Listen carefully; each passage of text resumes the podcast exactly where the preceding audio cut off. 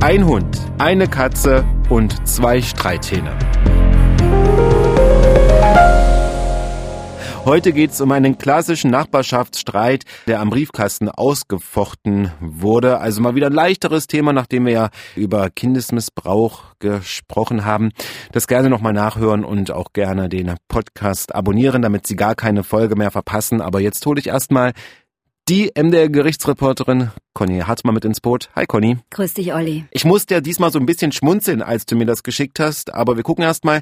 Wir sind im Amtsgericht, wir sind in einem Erfurter Plattenbau, da hat sich das Ganze abgespielt und wir sind bei einem Streit, der schon seit Jahren, ach was, seit Jahrzehnten andauernd, so etwa 40 Jahre geht das Ganze schon. Ja, so in etwa, das wussten die Betroffenen nicht. Ich will es gleich mal sagen. Wir haben also wieder einen Amtsrichter auf der ganz vorn. Wir haben auf der einen Seite einen Angeklagten, der ist 69 und dem fällt es auch schwer aufzustehen. Der hat einen Stock dabei, der läuft auch ganz langsam. Auf der anderen Seite vom Angeklagten eine Staatsanwältin und noch jemanden, nämlich eine Ärztin. Eine Ärztin, die dann später im Laufe der Verhandlungen noch was zum Gemütszustand und zur Steuerungsfähigkeit des Angeklagten sagen wird. Das wird also noch ein interessantes Thema. Und die andere Partei? Du hast gesagt, der Angeklagte und von wem naja, wurde... Naja, die andere Partei ist ja noch draußen, weil die andere Partei ist ja sozusagen das Opfer, also eine Dame, die als Zeugin aussagen wird. Aber es geht ja erstmal so los, dass die Zeugen belehrt werden, dann werden die alle wieder rausgeschickt, weil die dürfen ja nicht hören, was in der Anklage steht und die sollen auch nicht hören, was der Angeklagte sagt. Die sollen das aus ihrer Sicht schildern und wenn es dann Widersprüche gibt, dann werden die mit den Widersprüchen konfrontiert. Vielleicht mal ein ganz kleiner Schlenker, warum dürfen die das nicht hören eigentlich? Ja, eben, damit sie nicht beeinflusst werden, damit sie aus ihrer Erinnerung sagen, was da passiert ist und sich nicht auf eine mögliche Geschichte einstellen können, sondern die sollen ja unbefangen aussagen, was da passiert ist. Also, alle noch draußen, der Angeklagte ist drinne und er hat sich geäußert? Ja, also es geht um einen Vorfall. Äh, die Anklage lautet auf Beleidigung und auch auf Körperverletzung. Und es geht um einen Vorfall an der Briefkastenanlage des Hauses. Da soll der Angeklagte auf seine Nachbarin, die ein bisschen jünger ist, zugegangen sein. Er soll sie mit dem Kopf irgendwo dagegen gerammt haben und er soll ja auf den Fuß gestiegen sein. So in etwa steht es in der Anklage. Und was hat der Mann dazu gesagt? Dass das natürlich alles so nicht stimmt, dass die Nachbarin angefangen habe. Er wollte eigentlich nur an den Briefkasten und sie habe ihn daran gehindert und er sagt das alles sehr, sehr wortreich und auch sehr naja, desillusioniert, sage ich jetzt mal. Und das führt dann natürlich auch dazu, dass der Richter nach der Vorgeschichte fragt. Und da sagt der Angeklagte, ja, also er versteht sich mit der Frau schon seit Jahren nicht. Sie wohnen schon seit fast 40 Jahren zusammen in diesem Haus. Und wann das angefangen hat mit diesem Streit, das weiß er eigentlich auch nicht mehr so ganz genau. Aber er meint, es ist so gewesen, dass seine Katze mal den Hund von der Nachbarin beziehungsweise den Hund ihres Sohnes irgendwie nicht vorbeigelassen hat oder böse gefaucht oder geguckt hat. So ganz genau wusste er das nicht mehr, aber das scheint wohl der Anfang der Feindschaft gewesen zu sein. Bis dahin sei nichts gewesen. 40 Jahre, damit könnte der Streit älter sein als ich. als ich nicht. Und äh, das ist natürlich, du hast ja gesagt, wieder bei deinem, äh, bei, bei dem Richter, der auch mal gerne einen lockeren Spruch ja. drauf hat. Ich hätte jetzt schon fast vermutet, der fragt nochmal, was für eine Katze das war, nee, was für ein nee, Hund. Nee, nee, gar nicht, gar nicht, weil äh, klingt ja lustig, wenn wir das so erzählen oder wenn ich das so erzähle. Aber der Angeklagte, der machte wirklich einen Eindruck, wenn ich jetzt sage, traurig und fast so ein bisschen depressiv. Das muss man wirklich sagen. Und da war auch niemand zu Scherzen aufgelegt in dieser Geschichte, zumal, das will ich jetzt auch gleich sagen, die Polizeibeamten, die gerufen wurden nach dem Streit, gesagt haben, der Mann machte einen verwirrten Eindruck. Das ist unter anderem der Grund, warum auch eine Ärztin dabei ist bei dieser Sache. Die hört sich dann nämlich auch an, was sagt der Angeklagte, was sagen die Zeugen und kann sich dann ein Bild machen, war jemand bei Sinnen, sage ich jetzt mal, der diese Tat begangen hat oder hat der möglicherweise Einschränkungen gehabt. Deswegen sitzt die von Anfang an mit dabei und hört sich alles an, um dann später einschätzen zu können, war da was, äh, was möglicherweise die Steuerungs- und damit die Schuldfähigkeit einschränkt oder ist das alles in Ordnung? Und deswegen hört die sich das auch alles mit an. Die hört sich das alles mit an, ja. aber hat vorher keine Gespräche geführt mit Nein, in dem Fall nicht. In mhm. dem Fall nicht. Die Gutachterin hatte zwei Aufgaben, weil die Polizeibeamten haben auch noch den Alkohol Alkoholpegel des Angeklagten gemessen. Der war aber nur bei 0,8. Das ist jetzt kein Grund, irgendwie einen Gutachter reinzusetzen, aber weil die Polizeibeamten halt geschrieben haben, der Mann machte einen verwirrten Eindruck, hat der Richter rein vorsorglich eine Gutachterin dazugenommen, weil man, äh, er weiß es ja auch nicht, er kennt die Zeugenaussagen, aber der Angeklagte hatte sich nicht geäußert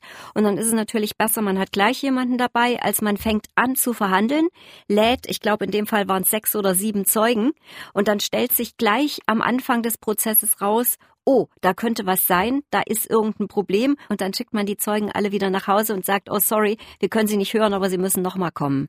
Und deswegen ist es eigentlich besser auf, also es gab ein Indiz dafür, dass da vielleicht ein wenn ich jetzt sage, ein psychisches Problem, ist das vielleicht ein bisschen hochgegriffen, aber dass da was war. So, jetzt kommen wir mal zum Standard, was immer im Gerichtssaal passiert, denn der Richter fragt den Angeklagten und auch alle anderen zu den Personalien, zu der Person. Und was war denn der ältere Herr nur nun für eine Person, sag ich mal? Also das Aufstehen, das ist ihm extrem schwer gefallen, auch das Laufen.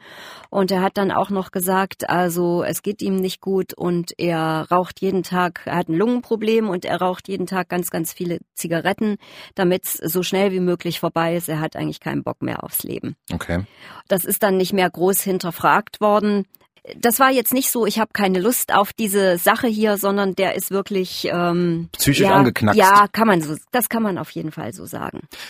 Dann lass uns doch jetzt mal wirklich dazu kommen, was denn dann vor Gericht vorgetragen wurde. Also was hat Also er, er hat gesagt, die Nachbarin hat angefangen und er wollte nur an Briefkasten und die hat da angefangen und das sei doch alles nicht so schlimm gewesen und die sei auch gar nicht so verletzt, wie sie gesagt habe. Und das immer wieder, also das kommt ja immer wortreich, dann fragt nochmal der Richter nach, dann fragt nochmal die Staatsanwältin nach. Aber der Angeklagte war in sich gekehrt, ist, glaube ich, die beste Beschreibung. Und er ist aber dabei geblieben, dass sie ihn mit Dingen beschuldigt, die so nicht stattgefunden haben. Okay, das sagt der Angeklagte und gleich kommen wir zu der Frau, mit der er die Auseinandersetzung hatte.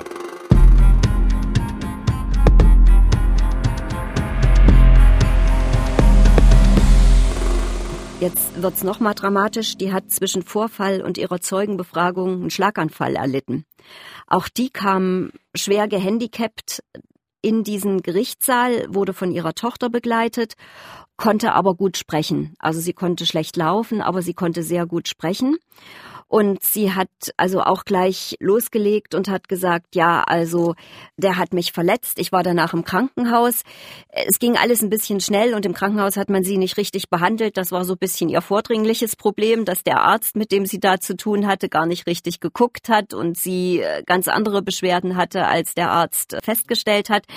Der Richter hat sie auch ein bisschen reden lassen und dann hat er sie aber nochmal konkret zum Sachverhalt gefragt.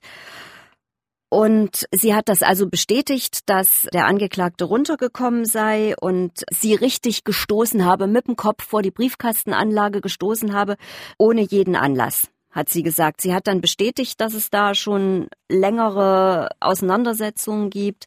Sie hat auch bestätigt, dass es wechselseitige Beleidigungen gibt. Das okay. hat sie schon auch bestätigt. Der Angeklagte hat so ein bisschen gesagt, ähm, die passt auf alles auf da. Ah ja, ich glaube, das kennen wir ja. Und sie hat gesagt, na, sie steht unten und raucht. und also, da könnten sie sich ja treffen eigentlich theoretisch. Ja, ja.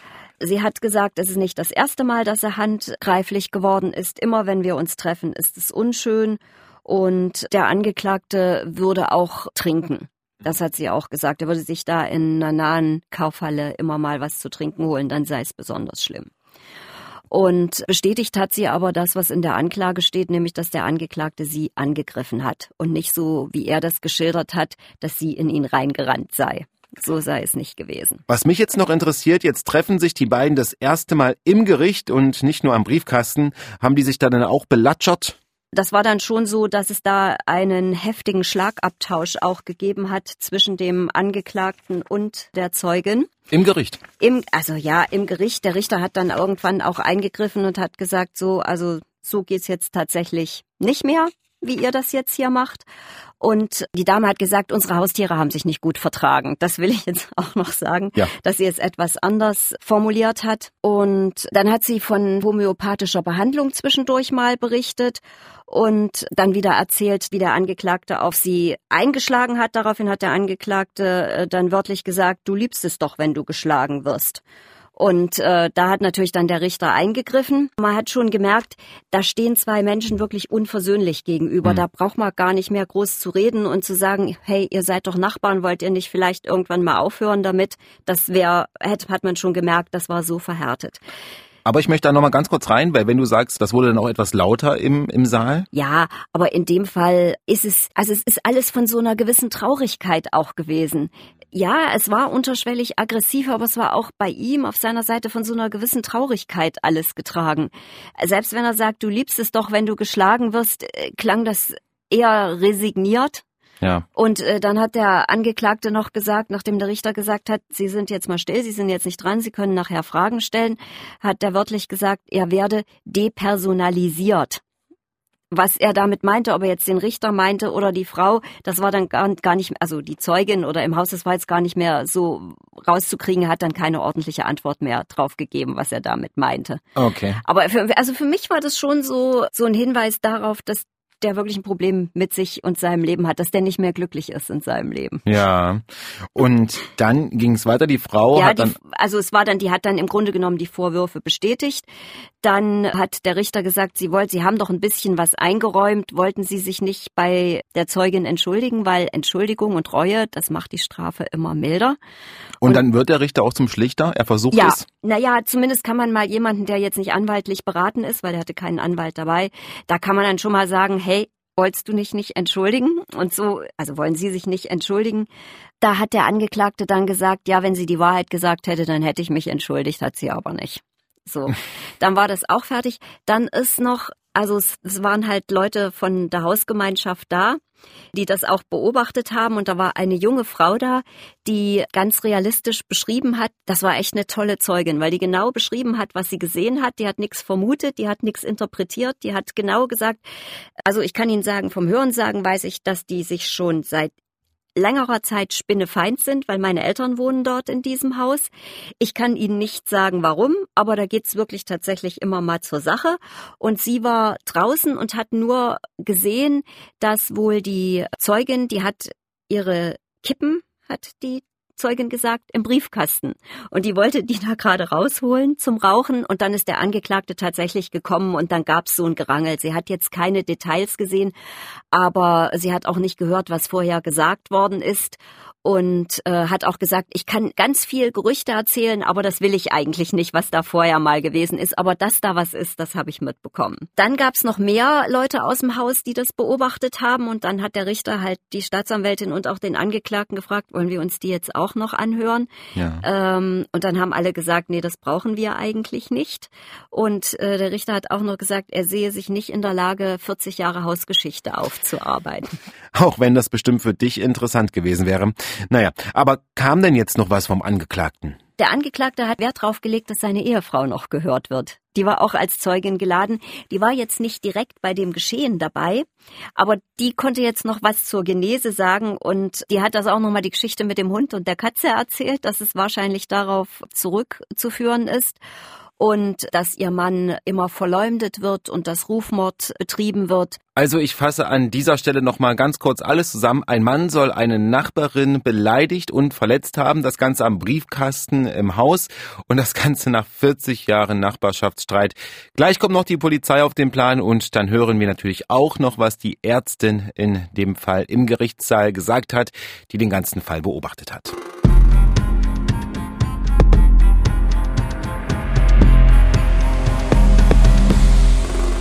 Conny, erzähl, was war jetzt mit der Polizei? Die haben das also alles aufgenommen, aber die haben halt einen äh, Alkohol, einen Atemalkoholtest gemacht. Der hat äh, 0,8 Promille ergeben, aber im polizeilichen Protokoll stand halt drin, der Angeklagte, also der Beschuldigte heißt er ja da noch, macht einen verwirrten Eindruck. Und deshalb hat der Richter die Ärztin geholt, damit sie halt was zur Schuldfähigkeit des Angeklagten sagen kann, zumal er noch geäußert hat, er kippt öfter mal weg. Okay, also kein Alkohol, sondern äh, er fällt mal um. Er fällt mal, genau. Aber das war das das war halt nicht ganz klar, warum. Aber er, das ist eher tatsächlich ein Koordinationsproblem oder so, dass er sich nicht auf den Beinen halten kann.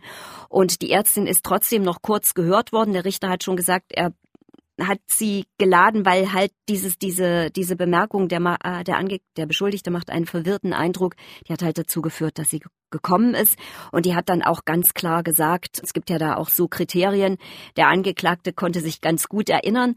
Es ist ja oft so, dass sich die Angeklagten oder die Beschuldigten nicht so direkt an das erinnern, was sie da gemacht haben sollen, aber sie erinnern sich wahnsinnig gut an alle möglichen Begleitumstände, wer vor Ort war, wie spät es war, welcher Rettungswagen kam. Und das ist dann so ein Zeichen dafür, dass die sehr wohl bei Sinnen waren, sage ich jetzt mal untechnisch, und das alles sehr gut aufgenommen haben. Und dass man, wenn man was gemacht hat, was nicht so schön ist, da plötzlich die Erinnerung verliert, na gut, das kann schon mal passieren. Also hat die Ärztin gesagt, der Mann ist, ist schuldfähig. schuldfähig. Gibt keine Anzeichen für eine eingeschränkte, also keine Anzeichen für eine eingeschränkte Steuerungsfähigkeit. Das ist das, was die ähm, Ärzte beurteilen. Also, dass jemand sich nicht mehr steuern kann und die Juristen, in dem Fall der Richter, sagt dann, okay, wer sich nicht richtig steuern kann, ist auch vermindert schuldfähig. Okay, wir haben alle Zeugen gehört. Die Ärztin hat auch was gesagt. Ab zum Urteil würde ich sagen. Was kam raus? Geldstrafe, Staatsanwältin hat Verurteilung beantragt. Angeklagter hat nochmal gesagt, da ist ja nur ein ganz kleines bisschen was gewesen. Und äh, der Richter hat ihn dann verurteilt zu einer Geldstrafe von 1800 Euro. Das haben wir hier ja schon ganz, ganz oft erklärt, dass es da gar nicht so sehr auf die Höhe der Geldstrafe ankommt, sondern eher darauf, wie die sich zusammensetzt, nämlich wie viel Tagessätze und welche Höhe. Und in dem Fall sind es 90 Tagessätze a 20 Euro. Das heißt also, der Angeklagte verdient nicht viel. Der verdient 20 Euro am Tag, der kriegt eine Rente. Ja. Ja, äh, deswegen sind die 90 Tagessätze, das ist schon, das entspricht in etwa einer dreimonatigen Bewährungsstrafe. Dreimal 30. Ah, okay. Aber weil er halt in dem Fall er hatte ein paar Voreintragungen, muss man jetzt mal sagen, aber die waren alle schon ewig her. Da war auch ein bisschen Körperverletzung dabei und Sachbeschädigung und fahrlässige Trunkenheit. Aber das ist alles schon so lange her gewesen. Die letzte Verurteilung lag schon sieben Jahre zurück, dass man da sagt, also gut, da müssen wir jetzt nicht mit Freiheitsstrafen, auch wenn sie zur Bewährung ausgesetzt werden, kommen. Da tut's auch eine Geldstrafe. Wehtun soll's. Finde ich jetzt auch nicht wenig, 1800 Euro für einen ja, Rentner. Ja, also ich meine, es ist schon, der Richter hat schon gesagt zum Angeklagten, also wissen Sie was, dass Sie Ihre Nachbarin nicht leiden können, das war ja nun deutlich zu hören. Aber wenn ich, wenn ich jemanden sehe, den ich nicht leiden kann, den stoße ich nicht gegen den Briefkasten, den schlage ich nicht und dem trete ich auch nicht auf die Füße. Also muss man auch dazu sagen, dass der Angeklagte vorher angekündigt hatte, dass er seine Nachbarin im Zeugenstand noch anzeigen will wegen Verleumdung und Falschaussage. Also ein Schlusspunkt ist das möglicherweise nicht, aber der Richter hat trotzdem versucht, ihm zu sagen, das geht so einfach nicht. Und strafmildernd ist berücksichtigt worden, dass es auf jeden Fall wechselseitige Beleidigungen gab auch im Vorfeld und das mit Sicherheit auch an dem Tag, als dieser Angriff, der ist erfolgt von seiner Seite, dass die Nachbarin da möglicherweise jetzt auch nicht als stilles Opfer kam, sondern da schon auch ganz selbstbewusst mit dem Spruch auf den Lippen äh, gekommen ist und sich das sehr schnell hochgeschaukelt hat. Jetzt muss ich noch was dazu sagen. Die Ehefrau vom Angeklagten hat die ganze Zeit in die Urteilsverkündung reingequatscht und hat das kommentiert, beziehungsweise hat gesagt, das war alles ganz anders. Da hat der Richter dann noch mal kurz gesagt, sie möge jetzt bitte mal still sein. Das hat sie dann auch gemacht. Und das Urteil ist nicht rechtskräftig geworden. Also jetzt nicht so, dass der gesagt hätte, ich verzichte da auf ein Rechtsmittel, ist gut, ich will das jetzt auf sich beruhen lassen. Ich denke, er wird keine Berufung einlegen. Also Mhm. am Amtsgericht haben wir ja äh, sozusagen eine Tatsacheninstanz. Das heißt, alles, was am Amtsgericht verurteilt wird, kann man am Landgericht nochmal neu verhandeln lassen. Also, Also da müssen alle Zeugen nochmal kommen. Erst Amtsgericht, Dann- wenn der, wenn der Ja. äh, Verurteilte dann sagt, Ja. nee, ich gehe in Berufung, Landgericht, Landgericht, und dann genau. alle Zeugen nochmal. Das wäre nochmal eine sogenannte Tatsacheninstanz, wo nochmal geguckt wird. Das ist der Unterschied zwischen Berufung und Revision. Berufung heißt, alles wird nochmal verhandelt. Revision heißt, es wird nur nach Rechtsfehlern geguckt. Da gucken nur nochmal Richter drüber. Und ich glaube nicht, dass er das machen wird, aber ich bin eigentlich fast sicher, dass er seine Nachbarin anzeigen wird, so wie er es angekündigt hat, wegen Falschaussage und Beleidigung. Also wir können festhalten, da haben sich zwei gefunden. Wenn ich das jetzt so höre, glaube ich ja nicht, dass es noch irgendwie besser wird. Du glaubst wahrscheinlich auch nicht dran, oder? Ich glaube, da ist nichts mehr zu kitten. Nee. Mm Nee. -mm. Mm Und außerdem, Olli, wenn man dann so alt ist, wissen wir ja nicht, ob wir dann nicht auch starrsinnig werden. Na, wir hoffen es mal nicht. Aber ein klassischer Nachbarschaftsstreit, darum ging es diesmal bei uns und im Amtsgericht Erfurt. In zwei Wochen sind wir dann wieder da und dann geht es um einen Anwalt, der selbst auf der Anklagebank sitzt. Eine sehr, sehr interessante Sache, eine sehr interessante Geschichte. Damit Sie gar keinen Fall mehr verpassen, abonnieren Sie am besten unseren Podcast oder schreiben Sie uns auch gerne an angeklagt.mdr.de. Und ich sage bis zum nächsten Mal, Conny. Mach's gut. Bis zum nächsten Mal. Bis zum nächsten Mal. Thank you.